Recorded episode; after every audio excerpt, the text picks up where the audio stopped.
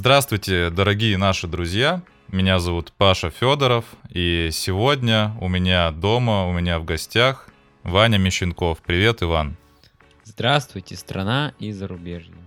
Сегодня мы хотим с вами поговорить про очень интересную тему одну, которая нас волнует самих, которая является частью нашей жизни, а, а именно о том, как в наше время создается заведение общепита э, вот, в сфере обслуживания, в ресторанном бизнесе, как все это происходит и какие здесь есть подводные камни.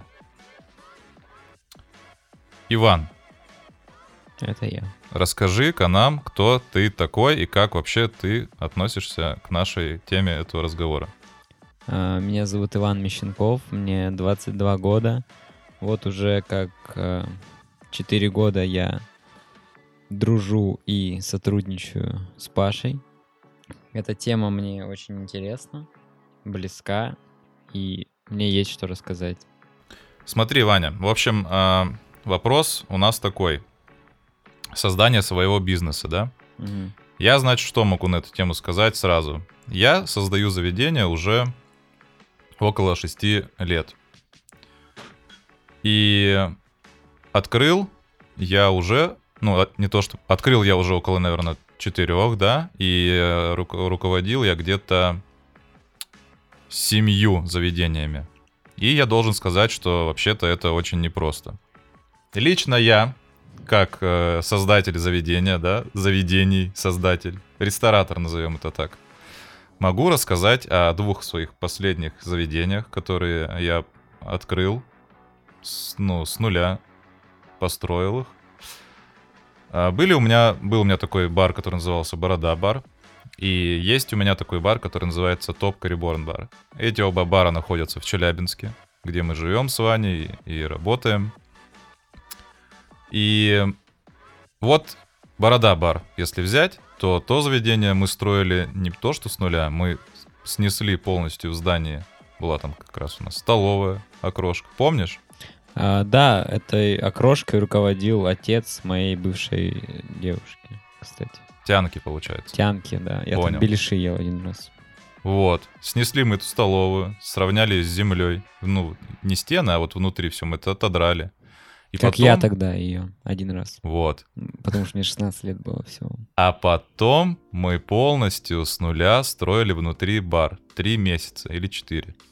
И многие думают, что что здесь трудного? Берешь там несколько миллионов рублей, едешь на рынок, покупаешь стройматериал, едешь, покупаешь мебель, покупаешь оборудование на кухне в бар и открываешь свое заведение. Это не так. Это не так. Потому что построить и купить оборудование с мебелью это самое простое, что только можно в жизни сделать. А самое сложное это начинается потом, когда ты начинаешь искать персонал, когда тебе нужно создавать меню, когда тебе нужно выстраивать какие-то карты алкоголя и э, сражаться с пожарными инспекциями, там с налоговыми инспекциями и так далее. И Борода Бар был очень успешный, тот самый, но э, произошло недопонимание у нас в составе учредителей, э, и мы, скажем так, расстались. Естественно, после того, как я ушел, бар прожил недолго. Но это уже тема для другого разговора. И второй бар, который я открыл сразу же после Борода бара, это та самая топка, которая существует на сегодняшний день. Вполне себе хорошо. И все с ней круто. А вот Ваня, он со мной работает уже сколько? А, с 2015 года. А сейчас у нас 19, да? Ну, 19. 4 года мы работаем вместе. Мгм. Иван у нас э, повар. И мы вместе вот улучшаем сервис в моих заведениях. И, но есть э, такая проблема, как э, персонал. Мы про это уже говорили. И если, допустим, с Ваней, с Иваном, вот мы а, друзья, э, и Ваня, в принципе, это человек не глупый, он понимает, там, я с ним часто делюсь своими проблемами, то другим людям, которые со мной работают, которые работают под, под моим руководством, не всегда понятно, что происходит, что нужно делать, и как вообще сделать так, чтобы все было хорошо. Они видят только часть проблемы. Но здесь, кстати, я могу отметить, да, э, что почему в топке-то работают... Ну, после топки люди уже выходят реально какими-то монстрами, ну, в хорошем смысле этого слова, потому что в топке, э, ну, вот в нашем баре нагрузка, мне кажется, максимальная. Ну, типа, вообще никак нельзя расслабиться. То есть, если ты пришел на работу, то тебе придется ебашить все эти 12 часов и отдаваться по максимуму. А, про, можно Кизару процитировать? Ну-ка. Я ебашу, пока батарейки не сели. Все. Это все, да? Ну, это цитата из песни, да. Понял. Ладно, смотри, и теперь я хочу вот рассказать про мою основную проблему, с которой я постоянно сталкиваюсь, и ты теперь... И теперь, когда, значит, э, когда мне нужно искать персонал, я что делаю? В первую очередь я использую свои социальные сети. Но в силу того, что э, мои подписчики уже очень давно со мной, и я ищу персонал постоянно, то уже они себя исчерпали. Теперь в этом году мы дошли до того, наконец-то, что мы начинаем искать персонал на Авито. И получается у нас... То есть мы-то привыкли, что вот все мои знакомые смотрят мои сторис, они знают, как мы с тобой... Э, балдеем. Балдеем, общаемся на работе, да? Они смотрят, как у нас э, в топке весело.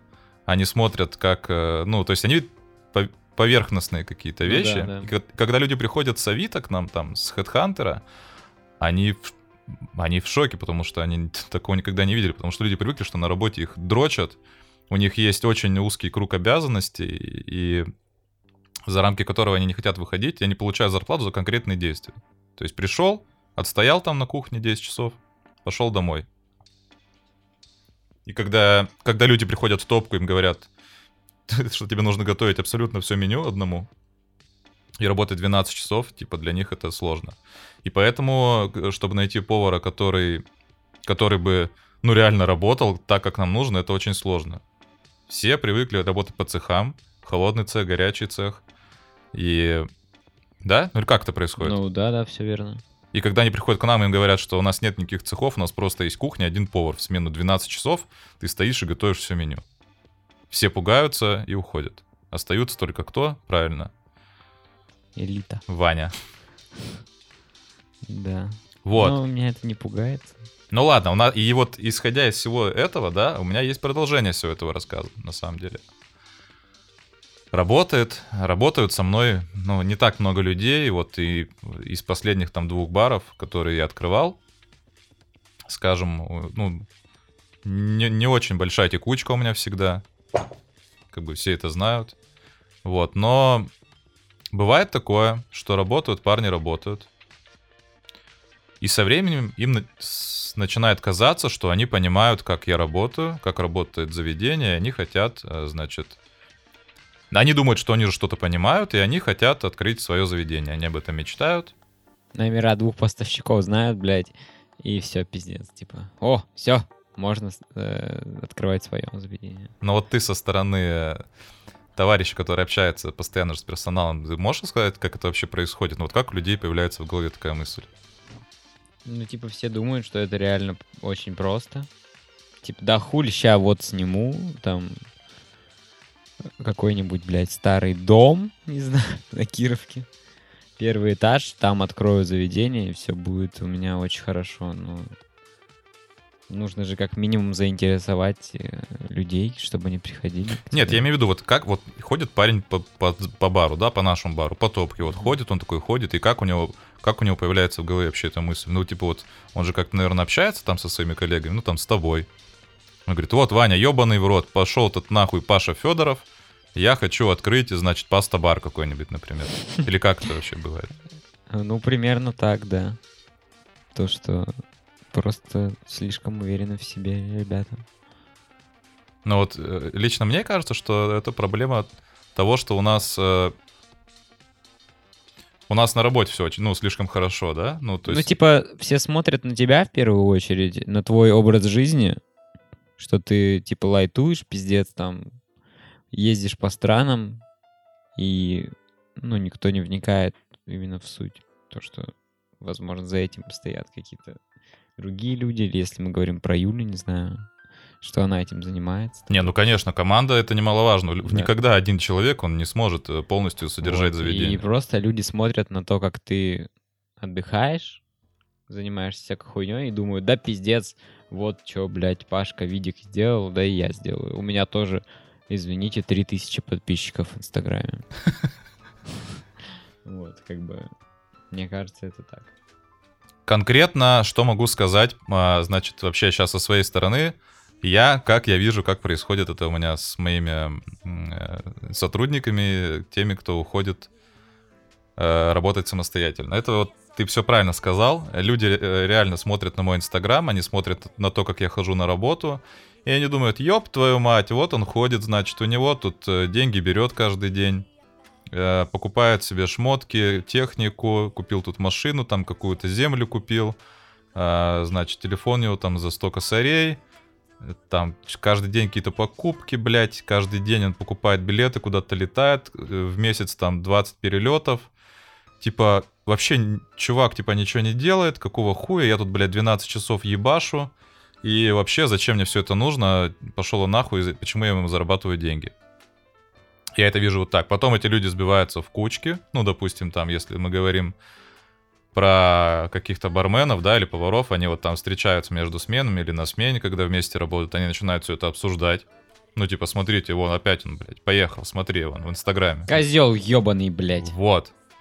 И начинают, значит, э, ну, либо строить козни, как говорится, либо они вот подумывают о том, чтобы...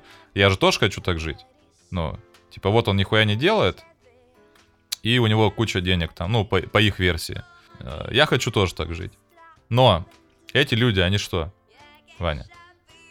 Да ебанутые, блядь. Ебанутые, правильно. Они не понимают, что помимо этого есть очень серьезная работа, которую они не видят. Они не, они не знают э, устройства организации, они не знают, как это работает, они не знают, откуда берутся деньги у, у предприятия, они не понимают, куда они уходят, сколько стоят закупы, сколько стоит там аренда, сколько стоит их зарплата, то есть э, а- относительно всего оборота предприятия. И э, люди, которые читают вообще, которые смотрят соцсети и делают на их основе какие-то выводы, ну это очень глупые люди, потому что э, соцсети для того и предназначены, чтобы в них создавать некий образ.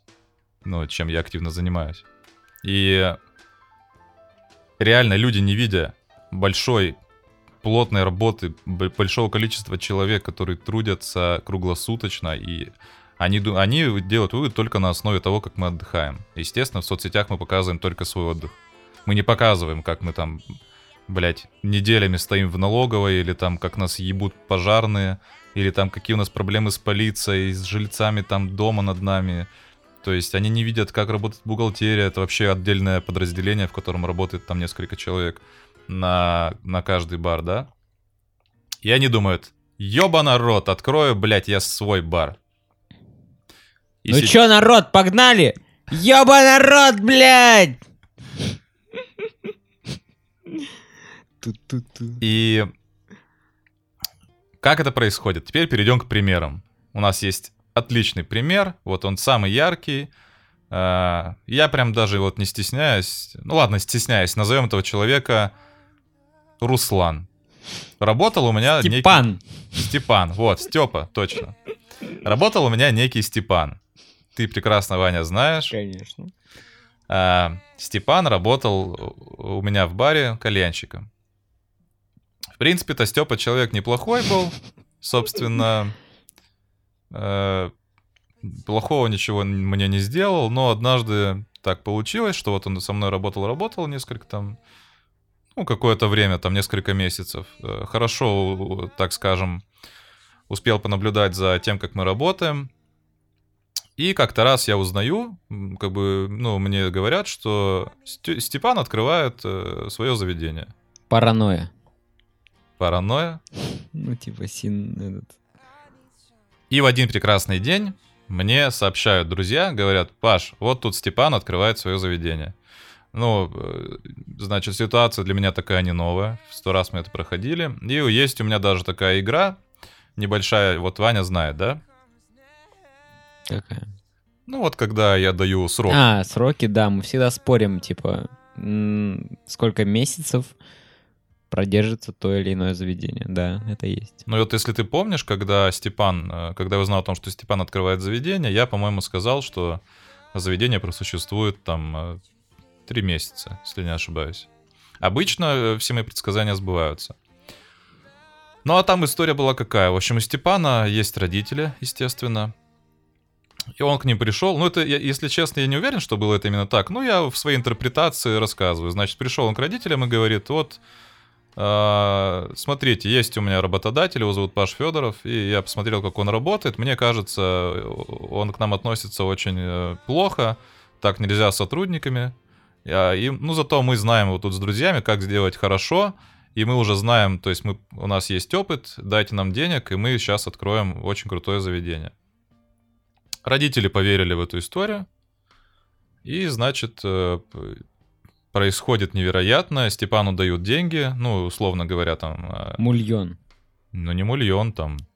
Это мем такой. Понял. Дают, значит, деньги, ну, точнее, уч, э, уч, начинают участвовать в этом предприятии, и вместе с родителями Степан начинает строить заведение. Причем недалеко от моего же бара.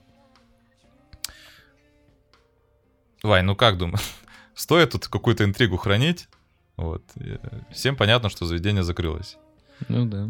Но не без, э, скажем так, э, не без веселья. То есть вот пока самое мы... самое главное веселье это когда а, наш Степан а, потом пишет в топку, бля, возьмите меня обратно на работу, пожалуйста.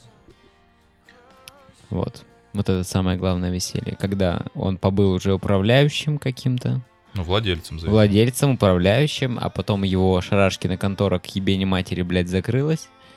И он опять пишет в топку, ой, пожалуйста, возьмите меня на работу. Хоть кем. Ну, не стоит, наверное, долго останавливаться на этом э, вопросе. В общем, если очень коротко, как это происходит? Вот э, человек насмотрелся, он думает, что ух ты, как все это просто, я хочу жить круто, вот как мой руководитель. Он же, в принципе, ничего не делает, почему я не могу так же? Открывается заведение, да, там э, какие-то, если я не ошибаюсь, вот если честно, я немножко знаю, ну, слышал кое-какие там сплетни, и э, Степан с родителями потратили около 6 миллионов или 7 миллионов. Ебить рот, блядь. Вот именно. На заведение. Открыли его. Но, учитывая то, что у людей абсолютно нет никакого управленческого опыта, и тем более опыта в работе, ну вообще опыта во владении заведением общепита, они благополучно через, по-моему, через... Ну, сколько они просуществовали? Блять. Слушай, я не помню, ну не больше года, это точно. Ну, мне кажется, месяцев 6 или 7. Что-то такое. Или 8. По они, по-моему, открылись э, в феврале или марте прошлого года, а закрылись, ну, летом, когда они переехали на, на 4 икса. Нет? Ну вот если мне не изменяет память, то 6 или 7 месяцев. Но смысл-то не в этом. Это как происходило? Они открылись, полны энтузиазма, когда еще вот у них были деньги. Начали безумно их тратить, ну, создавать какие-то инфоповоды, там, вечеринки. Dance малышек. Dance малышек даже нанимали, да? Да, да, было дело. Ничего себе, да. Но и все. А когда, ну, люди, естественно, когда заведение открывается, люди приходят. Тут как бы ничего такого нового там нет. То есть люди видят, что что-то новое заведение. Они туда сразу же бегут посмотреть. Интересно же. Я, я тоже туда ходил, признаюсь. Я, я, кстати, ни разу не дошел. Очень жаль. Потому что ребята на самом деле, на самом деле, они вложили очень большие деньги в ремонт. Они, они помещение очень сильно изменили. Они, по сути, его Э, не просто там сделали ремонт, они создали какие-то скульптуры, там у них огромные инсталляции. То есть ну, они не там... ебанутые, мне кажется. Возможно, но они потратили большие деньги, реально, и то есть э, там они вкладывали деньги с, с учетом долгой работы. Ну, то есть они планировали долго работать, поэтому они делали капитальный сложный ремонт. Ну, вот эти блювотские стены, которые там были, это ужасно, по-моему. Но мы же об этом и говорим, что у людей опыта-то не было. Ну да. Они э, насмотрелись просто на какие-то картинки в интернете и, ну, и используя свою фантазию, воссоздали то, что хотели бы видеть. И после там первого, первого месяца, когда э, волна людей, которые шли посмотреть на новое заведение, спала, Они столкнулись с тем, что аренда продолжает ста- э, стабильно начисляться, да, то есть за аренду платить нужно. А людей-то нет, ну, деньги-то брать неоткуда. И еще остальные, сколько там вот, остальные 6 месяцев они занимались просто тем, что из своего кармана платили аренду, ну, то есть не с выручки, а просто из тех денег, которые они ну, собирались вложить. И ждали, что все выровняется, и люди пойдут обратно. Я так понимаю, прошло вот у них там несколько месяцев, люди не вернулись. Энное количество. Да, люди не вернулись к ним, и ничего им просто не оставалось, кроме как закрыться. Потому что все, что они делали, это сидели и платили аренду за пустое помещение. Вот такая грустная Зато история. как, как начиналась эта история, помнишь? Да, Что все они побежали из топки в это заведение, как бармены, так и повара. И типа, ой, я старший бармен теперь, я старший повар, я шеф-повар, я управляющий. В итоге, через месяц, когда им, блядь, никто не платил зарплату, они нахуй все уволились. И, соответственно, что произошло потом? Они пришли в топ. Они, блядь, начали проситься обратно в топку, нахуй.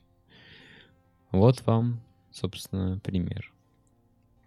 Пример того, как люди, э, делая выводы на основе социальных сетей и вот своих наблюдений, думают, что они готовы к открытию своего заведения, берут деньги, э, бездарно их выкидывают на воздух, закрываются, прогорают и потом ищут работу. Ну вот, и, кстати говоря, этот Степан тот самый, про которого наша история, он буквально месяц назад, или даже меньше. Да не, ну вот э, где-то на недели две назад я кидал тебе. Да, недели две назад я вот тут узнал, что он а, прощупывает, значит, почву, После чтобы... твоего поста в Инстаграме он написал старшему бармену Топки, что ищет работу у нас, не, не- не возьмут ли его обратно. обратно в топку, да. Естественно, такого человека... Да хотя, почему нет, может быть, и возьмем. Что, ну, Поорать, поорать. Нет, ну вот, вот э, у нас, у нас была ну, э, не, не подобная история, но история вот об этом человеческом качестве с одним из наших барменов. Ты его тоже знаешь, зовут его Арсений. Вот, Арсений тоже уволился из топки. Ну, топ, Мгм. топка — это наш бар, это мой бар, который сейчас работает. Вот, может быть, кто-то просто не понял, про какую топку мы все время говорим. Топка — это наш бар. Вот Арсений Реборн. уволился из топки, пошел в другое заведение, проработал там, Ну, или до месяц. ну, месяц. И перевернулся Заведение ложь называется. Мы сегодня, значит, все имена подменяем э, синонимами. Так что, может быть, кто-то и догадается, о ком и о чем идет. Если олды здесь. Вот, есть. И, и вот под- подведем итог, короче. Я уже три раза подвел, да? Короче, люди насмотрятся, э, как у нас все хорошо, открывают свое заведение, прогорают, приходят, просятся обратно. Все, вот это конец. Это была первая история. Вторая история. Тут все на самом деле примерно так же. И вообще эта проблема, я не знаю, я просто живу в Челябинске, поэтому я не могу говорить там про Москву или Санкт-Петербург. Но Бургер. Санкт-Петербургер, извиняюсь. Вообще, я думаю, что э, вот такая проблема открытия заведений без опыта, она, наверное, ну, везде в России присутствует. Хули, блядь, диваны из Икеи, столы из поддонов, бля, погнали. Но ты же помнишь эту волну кальянных? Ну да. Когда они, блядь, на каждом углу открывались. Я не знаю, как сейчас вот э, обстоят дела с кальянами. Я помню, где-то 3 или 4 года назад был какой-то бум, может быть, на Ютубе вышел ролик про то, как открыть кальян какой-то популярный. Но я помню, что студенты, э, там какие-то молодые бизнесмены прямо чуть ли ну, каждый считал своей обязанностью найти денег, там, занять денег и открыть кальянную. Когда они колотили из палетов э, эти столы и диваны, когда они колотили из палетов там и стены, и стойки, открывали кальяны для своих друзей, покупали из Икеи столики еще. И закрывались через месяц. А, у меня тоже есть пример такого стартапа, скажем так. Есть у меня один друг, зовут его Максим, Максим. А Максим э, некое время работал шеф-поваром в первом заведении, где мы работали с Пашей. Потом во втором, то есть в топке. И потом Максим съездил на одну передачу под названием «Райская кухня». Вот. Так, да, Максим- уже довольно интересно. Максим вернулся с этого телепроекта «Райская кухня» и понял, что а, его узнают люди, что он может сам руководить заведением, и что пора делать свое дело в 28 лет, а не работать на дядю. И Максим, значит, что сделал? Максим скажем так, уволился из бара Топ Реборн, взял в банке кредит и решил делать свое заведение. Оно, конечно, сейчас еще в, процессе стройки, Создается. создается, да, на данный момент. Но если мы посмотрим на то, что там сейчас происходит, и на тот бюджет, который Максим взял в банке, а, мне кажется, шансы очень малы. Что, мне кажется, у Максима вряд ли что-то получится дельное. Если я правильно понял, речь идет э, о том, ш- о переоцененных э, своих силах, да? Да. И самое забавное в этой истории то, что Максим открывает свое заведение в том же здании, абсолютно в том же здании, что и наш герой из, плош- из прошлой истории Степан. Вот. Ну Вот каковы, каковы твои ставки? э, Ну, получится ли у нашего Максима создать свое заведение, как считаешь? Мне кажется, на какой-нибудь последний бюджет он все-таки нашкребет на открытие, как-никак инстаграм-аккаунт уже создан. Вот. Возможно, открытие будет, но продержится это заведение больше полугода. Я не знаю. Там такое место на Кировке просто, что заведения там долго не живут. Кировка это что такое? Кировка — это пешеходная улица в городе Челябинске. Ждем всех туристов. Пожалуйста, приходите. Кстати, на ней же находится бар Топ Кариворн. Адрес улица Кирова, 167. Пожалуйста. Спасибо за рекламу, Иван. А, Интеграция произошла. это рекламная интеграция. Это рекламная интеграция. Понял, спасибо. Ссылочки в описании. Вот смотри, что э, должно произойти с человеком, чтобы э, э, его заведение м, просуществовало успешно больше, чем полгода? Что нужно сделать? Какие должны быть условия, чтобы вот все работало? Ну, чтобы она просуществовала больше полугода, мне кажется, во-первых, нужно заинтересовать людей. Если к тебе не будут ходить люди, то, блядь, как ты просуществуешь больше полугода?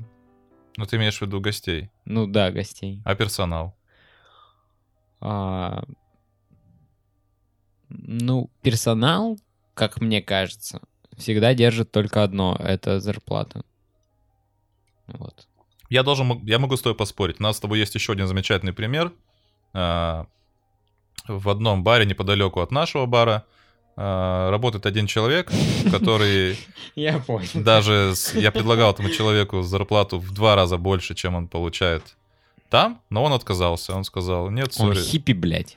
Он сказал, нет, извини, это мои друзья, там я не могу. На самом деле я просто знаю, что он боится ответственности, он боится, что...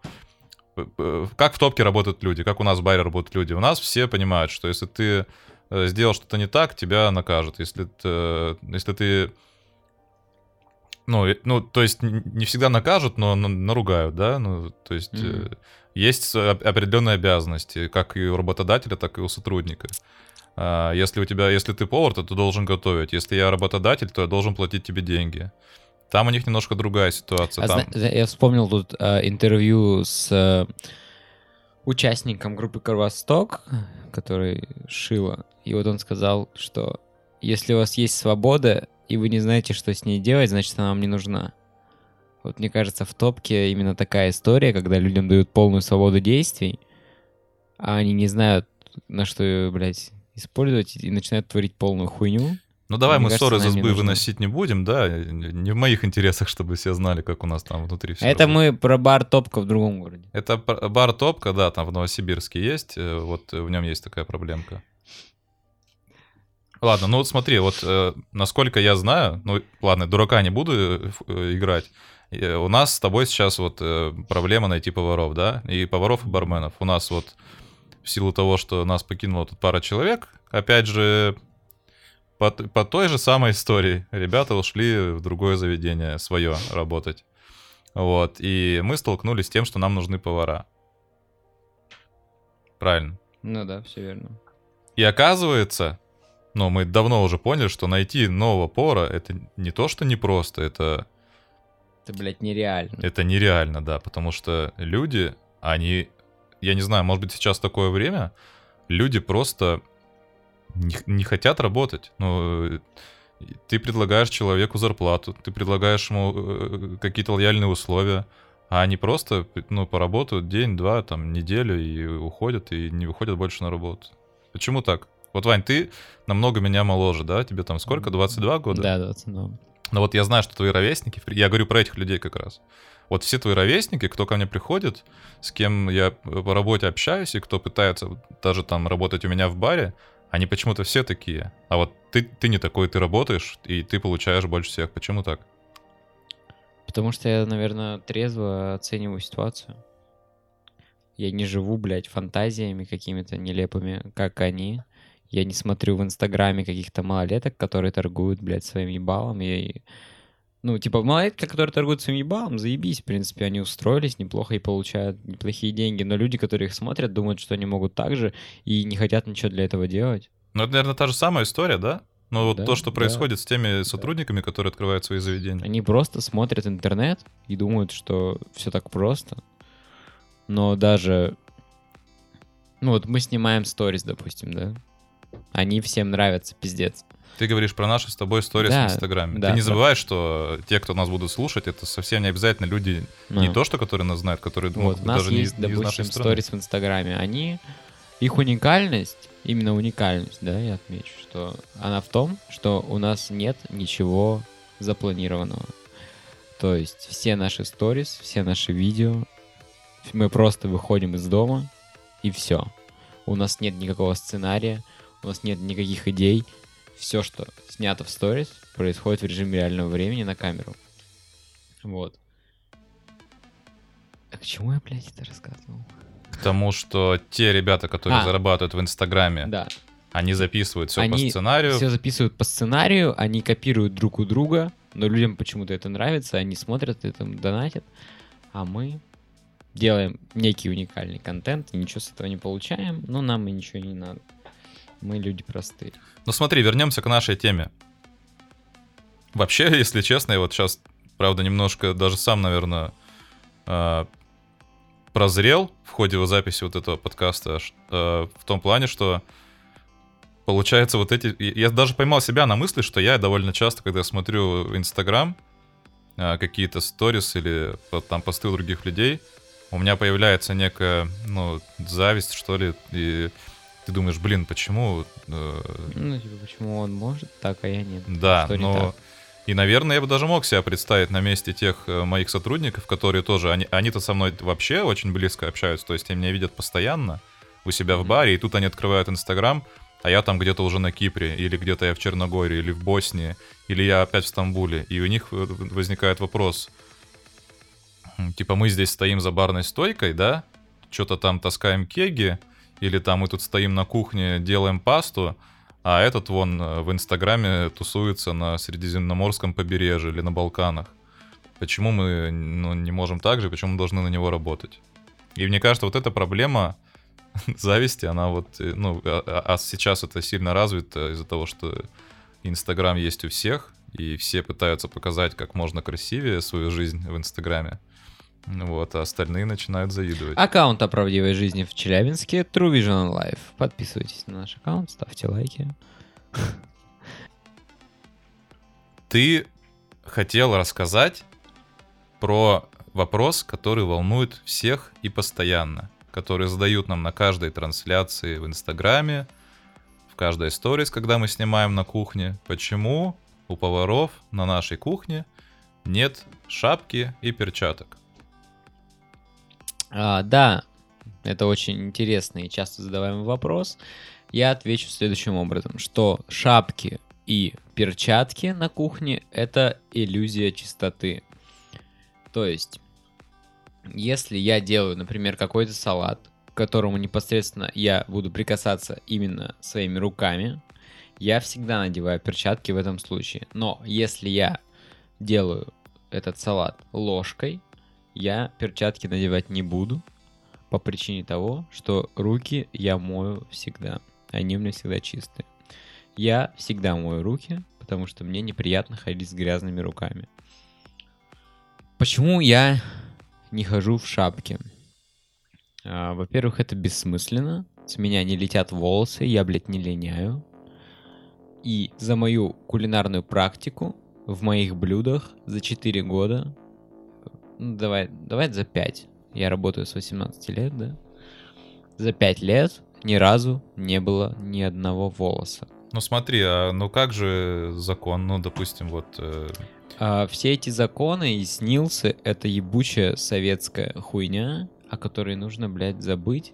Почему? Э, вот лично мое мнение, да, и тут не буду себя, опять же, строить дурака. Лично мое мнение, что когда повара, поваров заставляют готовить в перчатках, у них, э, ну, их, их руки намного грязнее, чем без перчаток. Почему так? Я тебе отвечу на этот вопрос, если ты не можешь сформулировать. Как я это вижу? А, вот возьмем двух поваров. Повар без перчаток работает, например, это ты, да? И повар в перчатках. Когда работаешь ты без перчаток? Ты приготовил, например, одно блюдо, отдал его, тебе ничего не остается э, другого, кроме как пойти к раковине, помыть руки, потому что, ну, угу. ты ими трогал продукты да. этими руками, да? Даже не то, что приготовил, ты да, одну операцию в, в блю, для блюда какую-то произвел, допустим, ты там нарезал бекон, у тебя уже руки жирные. Тебе самому э, не то, что там просто неудобно э, дальше работать, тебе нужно помыть руки срочно. Дальше ты взял салат, там, не знаю, или там лук, не знаю, порезал, да, что-то еще, у тебя снова руки заморались. А, ну, как заморались в хорошем смысле в еде, да, mm-hmm. В продуктах. Ты ну, снова да. их помыл. Соответственно, получается, что даже там за, за одно приготовление одного блюда, ну, ты там как минимум 2-3 раза помоешь руки, даже просто да. сполоснешь их. Да, все верно. А как это происходит в перчатках? То есть человек, во-первых, работодатель никогда, ну, по крайней мере в России, никогда тебе не будет покупать там 100 перчаток на смену, да? Он тебе выдаст, вот я много знаю примеров, когда повара работают, и им реально выдают на 12 часов там три пары перчаток одноразовых. Соответственно, ну, повара, ну, им приходится их делить эти трое перчаток, там, кажд, каждой перчатки на 4 часа. Ты сам прекрасно понимаешь, что если 4 часа проработать в перчатках, то ты ими перетрогаешь там миллион всего. То есть начиная от оборудования, там разные блюда, продукты из холодильника, там какие-то картошку, там помидоры, там с рынка, не знаю. То есть, э, и все это остается на одних перчатках. Соответственно, когда ты этими перчатками там уже много чего переделал, прикасаешься к следующему блюду, у тебя перчатки уже грязные. Ну, то есть они намного грязнее, чем ну да, все верно. руки повара, который э, готовит без перчаток. Соответственно, ну, это очень я понимаю, что у нас такие законы, и они требуют, да, этого, но люди, которые пересмотрели вот там ревизора... Знаешь, какие законы у меня? Какие законы? А, законы просты, нам все до пизды. Золотые слова. Ревизора, блядь, это вообще отдельная тема, нахуй. Об Но... этом, блядь, даже не стоит, мне кажется, говорить. Ну, это у нас все устроено так в стране, что люди смотрят какие-то шоу, они принимают да. это за чистую и монету они... да, и, и да. начинают э, э подражать. Ревизор это полный бред, потому что, ну, вот это, это из, из крайности в крайность, когда людям показывают, что обязательно должны быть перчатки, шапка, там, блядь, бронежилет на поваре, там, сапоги, блядь, бахилы, ОЗК, там, военная химзащита. Ну это же бред. Я это аргументировал, в принципе, только что. Но работать в перчатках это неправильно. Почему, когда мы смотрим там европейские передачи про очень крутых там кулинаров, поваров, они работают и без шапки, и без перчаток, и все у них нормально. Да вот пиндосники они, блядь, они О. травят людей. Америкосы. Америкосы, они травят людей. Вот у нас русский человек в перчатках, в шапке, в фартуке, блядь. Ни одной, ни одного микроба не пройдет, блядь. А эти пиндосники чё? Ну вот смотри, а... Ты вообще знаешь, что у них однополые браки есть? У американцев, что ли? Американцев, блядь. Ёкарный бабай. Я не хочу... Фу, блядь, переключай тему, я не хочу это слушать. Смотри, э, из тех поваров, которые к тебе приходят. Вот очень э, интересный вопрос о том, что очень многие люди приходят вообще без образования. Вот скажи, чтобы стать поваром, нужно ли получать О, образование повара? очень интересный на самом деле для меня вопрос, потому что я как раз-таки тот человек, а, который имеет э, кулинарное образование. У меня четвертый разряд повара-технолога, и я могу уверенно, блядь, сказать, что учиться на повара а, в заведении, ну, типа учебном, блядь, таком как училище или институт, это полная хуйня. Ну вот здесь я могу с тобой поспорить, а как же...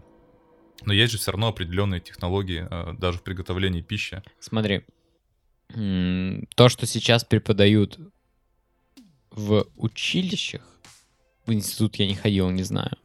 Но конкретно разберем пример училища. Это ебучие советские, блядь, технологии, советское оборудование, которое уже нигде не используется. И все, что ты можешь там узнать, ну, не знаю, как варить картошку. Но ведь это же тоже знание.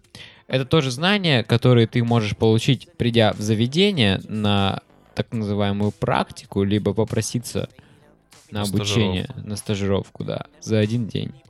И если тебе попадутся реально хорошие ребята, они тебя научат варить картошку за один день, и тебе не нужно об этом читать неделю. Вот. Я, как человек, который учился на повара-технолога, могу сказать, что первые два курса а, я закончил очно, третий, четвертый курс я учился заочно и просто всем преподавателям приносил деньги. Я не ходил на пары, даже которые вот там выделяли нам, просто не ходил, я просто приносил всем деньги. И, собственно, так и у меня появился диплом. А, Слушай, ну вот извини, что я тебя перебью, но Давай. ведь есть же э, реально э, в училищах есть, э, во-первых, это технология э, там разделки, технология, там, э, там рассказывают, э, если я не ошибаюсь, обучают там даже условно говоря, какие там у коровы части, да, как это называется, какие бывают а, ну, это, это же наука, там, как, э, какие ра- способы варки, там, тушения, там, какая бывает посуда. Я не говорю, что это неинтересно. То есть это, ну, если в это вникать, то да, это очень интересно, да, можно узнать. Но если ты приходишь работать, это можно узнать гораздо быстрее на практике. Но с точки зрения работодателя, я могу тебе сказать, что когда ко мне приходит человек а, на работу, я хочу, чтобы он сразу работал. И, ну, это допустим, понятно, да. Не в моих интересах, чтобы он там э, проходил обучение у меня на кухне, например. Это Мне понятно. нужен повар, который пришел и работает. Причем не просто работает, а который к тому же имеет санитарную книжку и как минимум знания базовых, э, базовых технологий приготовления пищи, таких как нарезка, там э, температура там э, приготовления мяса, понимаешь, там э, не знаю, там способ приготовления овощей, как все это делается, термообработка. Ну вот технолог, повар-технолог, это же не просто там название, это же реально повар-технолог, это человек, который знает технологию. А знаешь, в чем самый прикол, что все мои э, одногруппники из последнего места учебы не работают по профессии. Но это вообще не удивительно. Я единственный, кто работает по профессии. Хотя вообще поваром-технологами должен работать на заводе и, блядь, проверять всякое мясо, нахуй. Да, вот э, а ты, ты- меня спроси, работа, есть, существует ли э, какая-то государственная э, система обучения барменов? Их ее нет. Это вообще бармены, это ну, люди какие-то, которые обучаются на Ютубе. Капуч делай. Капыч или этот... Ты барик или офик? Я сначала, я пришел, короче, офиком, да, Ага. Все там, э, отпахал два месяца, меня бариком поставили и все. Так, ладно, вопрос у нас. э, перейдем уже вот к- э, обратно к нашей там основной теме, да? Люди, которые собираются открыть свое заведение, очень часто лично меня спрашивают. Ребята, типа, ну, все же знают, да, что у Паши вот есть э, свой бар, который называется Топка, на Кирова 167, телефон для бронирования село 22, 222 40 90. Также у нас есть Инстаграм, группа ВКонтакте и Телеграм. Ну так вот. э, И э, люди очень часто меня спрашивают, типа, вот сколько денег ты потратил на свое заведение, сколько нужно денег, чтобы его открыть, а сколько нужно персонала, и вообще, что нужно делать. Все же хотят открыть свое заведение, да, это же, ну, мечта многих. Все, ну, мно- очень многие люди, не все, очень многие люди хотят иметь свой бар. Все хотят, э, эти люди, приходить в свое заведение, там кем-то руководить, э, там... Ходи то, делай сюда. Все правильно. Я отвечу на этот вопрос, все очень просто на самом деле. Вот что касаемо денег, это вообще довольно такой э, глупый вопрос, потому что заведение ты можешь открыть и на реально 500 тысяч рублей, и на 500 миллионов рублей, или на 50 миллионов рублей. Все зависит только от того, ну, сколько ты готов потратить. Потому что я знаю, на самом деле, очень успешные, э, там, хорошие примеры заведений, которые были открыты на 500 тысяч, серьезно, на 500 тысяч рублей. И очень херовые примеры, когда люди положили там 20, 30, 40 миллионов в заведение, и оно прогорело просто через полгода. Поэтому я знаю людей, которые многое делают э, для своих заведений своими руками. Просто они э, какой-то хендмейд там и делают сами мебель и так далее. Сами работают за стойкой там или на кухне. И много знаю заведений, которые нанимают там лучший персонал за баснословные там деньги, привозят специалистов из-за границы. Только это никому не нужно, и они закрываются. Поэтому с деньгами вопрос вообще такой. Ты можешь открыть заведение на столько денег, сколько у тебя есть. А персонал, вот это уже намного более э, сложная тема, потому что деньги ты можешь взять и потратить, а вот найти грамотный персонал, и который там не разбежится через месяц, и который не будет тебя воровать, и который будет тебе верить, и ты им будешь верить, вот это самое сложное. Поэтому вообще я в принципе считаю, моя позиция такая, что ну, и, и я надеюсь, мой персонал не будет этот подкаст слушать, потому что я очень дорожу э, вообще персоналом. Многие думают, да, там что... сейчас зазнаются, ебаный, они послушают по-любому.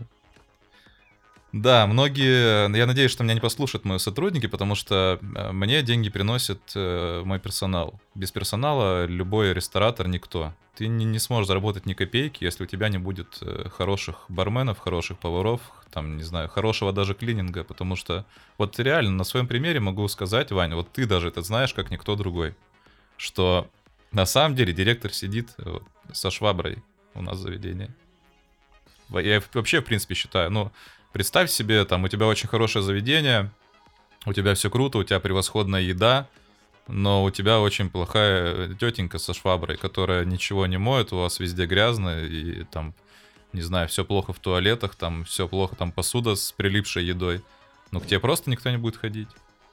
Mm-hmm. От, каждого человека, от каждого сотрудника зависит успех всего предприятия. И поэтому я это очень хорошо знаю. Я у меня в самом начале, это, наверное, у всех так, в самом начале своей вот этой вот рестораторской там, я, к сожалению, рестораны не открывал, скажем, в начале моей вот этой барменской карьеры, я тоже очень непосредственно относился так к персоналу. Я работал в основном сам, и в зале там, и, и за стойкой бывало даже, и не особо понимал, как это важно. А потом, когда у тебя появляется опыт через там э, несколько лет, ты понимаешь, что ничто так сильно не влияет на твой заработок, как грамотные сотрудники. Ну, у меня есть история про, про грамотных сотрудников. Очень интересно. А, допустим, сейчас мне 22 года. Обычно к нам приходят люди уже за 25 лет, и они, ну, по ним сразу видно, что они например, уебаны, которые все время работали в каком-нибудь цехе или цеху, не знаю, как правильно. И вот они там стояли, и у них есть какие-то там свои, блядь, заморочки по поводу этого. А когда они начинают работать на все наше меню, без цехов, без всей хуйни, а... они начинают готовить хуйню. И когда ты им начинаешь доказывать, что блядь, чувак, это неправильно, они только говорят лишь одно. Вот я работаю 10 лет, и я делал так все время. И это правильно. И их уже вот не переубедить просто.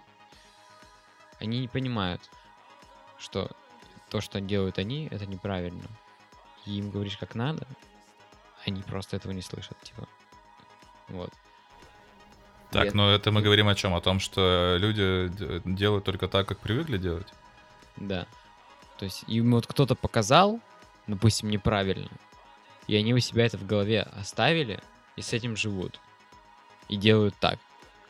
А когда ты им говоришь, это полная хуйня, и при них выбрасываешь то, что они приготовили, они даже в этой ситуации не понимают этого. Вот. И моя главная проблема, вот конкретно моя, то, что мне 20 лет, и меня никто не слушает, блядь. Потому что люди думают, типа, да я работаю 10 лет, а ему 20, это половина его жизни. Почему я должен его слушать?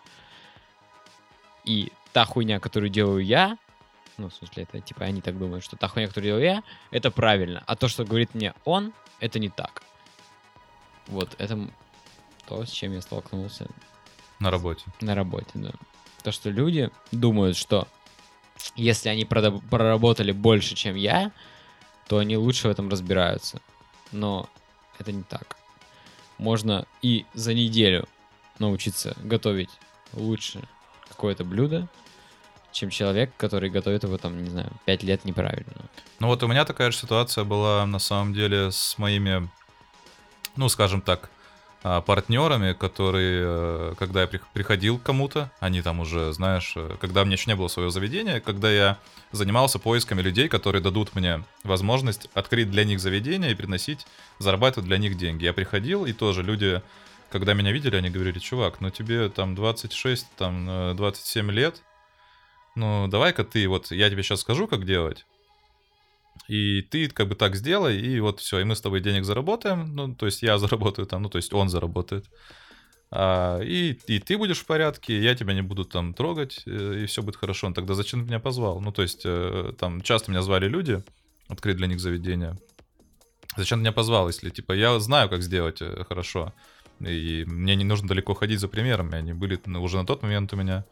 Но многие люди реально, которые вот э, привыкли э, какие-то свои вот эти вот, знаешь, создавать э, заведения для быдла, они до сих пор, вот у нас недавно открылось на Кировке, это пешеходная улица наша, открылось одно заведение, прекрасно ты его знаешь, называется оно Шашлыков. Там как раз такие ребята работают. Пирожков. Пирожков, да, назовем его. Я потом вырежу про шашлыков. Открылось на заведение на Кировке Пирожков. Вот. И там как раз работают такие парни, им лет по 45. Ну, в смысле, я под словом работают, я подразумеваю, владеют этим заведением.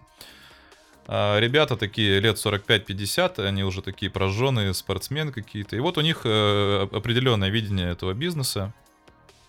Они набирают персонал вообще, ну то есть они его даже не видят. Они набирают персонал по объявлению, берут всех подряд, кто пришел, лишь бы ну, минимально платить им деньги. То есть, соответственно, там появляются какие-то э, студенты 18-летние, которые впервые в Работа жизни... на лето. Ну да, это, это так и выглядит. Ну, то есть для них так выглядит. К нам приходят, когда... У меня есть очень много случаев, когда к нам приходит бармен. Я создаю там э, вакансию бармена, он приходит и говорит, так, ну все, я пришел, вот я буду барменом, типа, ты спрашиваю, какой у тебя опыт, он говорит, какой еще опыт? Ну, я пришел, все, я бармен, давайте там, ну, показывайте там, куда пиво наливать. Вот, люди, они думают, что, типа, сфера обслуживания — это такая сфера, куда можно прийти нулевым и там... Ну, как ты правильно сказал, типа, что, там, тарелку не могу, что ли, вынести? А у меня, кстати, есть история одна интересная. Вот касаемо всего этого, блядь, профессионализма. Помнишь, когда в Барадабар э, в один день забухали все бармены и все официанты? Помнишь эту историю? Да, я даже понял, про что ты хочешь мне рассказать. Вот. И я, как человек с нулевым опытом работы в зале, мне было на тот момент 19 лет. Я работал только поваром. Ну и на автомойке, блядь, но это не считается. Я работал только поваром в заведении. И в один прекрасный день у нас забухали все бармены и все официанты. Не вместе, а по отдельности. Как-то совпало. Просто было лето. И никто не вышел на работу. И девочка-официант, которая была в день, начала ныть, что ей завтра на учебу и все такое. И, в общем, мы решили отправить ее домой после смены, а бармен, который работал в день, он остался на сутки. И, соответственно, у нас не было официанта в зале. Ну и я, недолго думая, надел свою рубашку, в которой я пришел, и просто пошел работать в зал. Я так понимаю, в заведении находилось э, всего два человека. Это Да, ты и это бармен, я и который бармен. остался после своей смены на еще одну смену. Еще одну смену, да. Я, как человек абсолютно с нулевым опытом работы в зале, работал одновременно а, в зале как официант. Я принимал заказы, выносил заказы с бара. И одновременно готовил заказы на кухне. Я помню эту смешную историю, когда ты принимал заказ за столом, И ти- э, типа ты должен был отдать его готовить. повару, но тот же сам бежал Да, на я- кухню, вставал за плиту, быстренько им готовил и выносил, как будто это повара приготовили И ни один гость в зале не знал, что то, что он ест, готовил его официант. Но это о чем говорит? Я лично вижу это так. Есть просто люди, которые, ну, условно говоря, там любят свою работу и любят заведение, в котором работают, и уважают, там, не знаю, я не знаю, нам с тобой тяжело по этому поводу общаться, потому что мы с тобой друзья. Многие могут подумать, что это, ну, причина в этом. Ну, и с другой стороны, я знаю, что там, где ты работаешь, тебе самому, наверное, было бы стыдно за свою плохую работу. Ну, Ну, да. где бы ты ни работал, потому что это как, я не знаю, это как, э, ну, лю- любой профессионал, когда делает свою работу и ставит на ней, там, даже если не ставит, ну, он просто знает, что он это сделал, и если это сделано плохо, то ему будет как-то не по себе. Да, ну, все верно. Даже там, не знаю, ты отремонтировал кому-то автомобиль, если ты знаешь, что ты сделал плохо, ну, хорошему мастеру будет стыдно, он не допустит, он сделает только хорошо. Даже если там уже, не знаю, ему даже не заплатят за это, все равно ты... Вот я нашел хорошую аналогию, вспомнил. Я же фотографом всю жизнь был. И вот мне, допустим, я знаю, что на, на фотографии стоит мой логотип, внизу, watermark, да? Мгм. И я знаю, что неважно, снимаю я коммерческую съемку или я снимаю просто для себя, в любом случае, если фотография попадет куда-то в интернет, там будет стоять моя подпись, и если фотография плохая, это все увидят. И мне будет стыдно, поэтому я всегда старался фотографию сделать очень хорошо, там как-то обработать, и чтобы она понравилась всем, потому что я знаю, что ее сделал я. Наверное, такая же ситуация и с любым поваром там или официантом или барменом когда ты делаешь э, что-то сам, то ты несешь за это ответственность, и это твоя работа. Да. Но те, кто работают сейчас, вот большинство людей, которые приходят к нам на работу, у них не то, что нет такого понимания, они даже, ну, им глубоко плевать вообще на все это. Еще то, с чем столкнулся я, ну, если кто-то не знает, чем мы занимаемся, да, я именно говорю про сторис. Ну и у тебя, в принципе, такая же история, что все смотрят тебя в Инстаграме, все смотрят тебя вообще в интернете, видят, какую хуйню ты творишь, и когда они тебя встречают в жизни, говорят, бля, а ты типа охуенный чувак, ты, оказывается, адекватный, и ты нормальный парень, блядь. И вот вот с этим я столкнулся тоже, что приходят реально гости в бар и говорят, блядь, а, ты- оказывается то, что ты вот ел рис из кармана своего, это же просто типа образ. Я такой, ну да, это образ. И они начинают с тобой разговаривать на какие-то вообще отдельные темы, так же, как и с тобой, когда... Но у видят нас, к тебя. сожалению, есть такая еще история, и на самом деле вот про наша, нашу работу. То есть э, многие смотрят на топку, на то, что происходит в топке, там э, с ракурса каких-то э, других съемок, и многие приходят, ну, или не приходят, потому что думают, что там какой-то э, творится трэш или там какая-то Ну то, что мы там пьем периодически, ты Да. в виду. Давай а, подведем итог. Короче, вот всего этого, того, что мы обсудили. Не верить тому, что происходит э, в интернете. соцсетях. В соцсетях. Получилось так, что вот этот наш, вот этот наш диалог о том, что, о том, как люди создают свои заведения и уходят, привел нас к тому, что оказывается все дело в Инстаграме и в зависти. Да, все верно. То есть что нужно? Иметь холодную голову и заниматься своей работой, а не бросаться вот в эти крайности. Да, именно так. Ты когда свой ресторан открываешь? мое, э, значит, открытие ресторана в апреле. Ребят, приходим все по адресу. Адрес будет позже. Извините, сейчас не могу анонсировать, чтобы у меня не было хейтеров. От, э, мой ресторан открывается на Кировке. Открытие в апреле. Что Все- будешь готовить? Всех жду. У меня итальянская кухня с э, армянскими оттенками. Э, манты итальянские. Итальянские манты, да, все верно. Так, ну, Вань, спасибо тебе большое, что пришел ко мне в гости сегодня. Надеюсь, что мы с тобой запишем еще не один, а, не, не один разговор, да? Мне кажется, главное перед этим только не пить пиво, потому что я нихуя не соображаю, блядь. Да? Да, меня разъебало.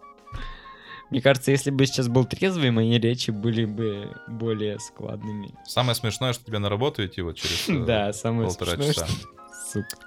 Спасибо всем, кто дослушал до конца вот этот, э, вот этот наш э, вечер с Ваней. Спасибо э, вам за ваши вопросы, которые нам тут присылали в прямом эфире на Ютубе. Вот, и обязательно мы с Ваней запишем для вас еще несколько подкастов в будущем.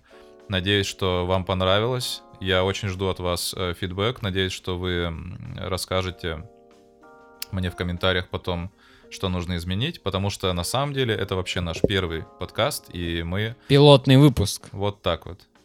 Все, спасибо большое. С вами был Паш Федоров, Ваня Мещенков. А, Не теряйте рассудок Не завидуйте. и не завидуйте.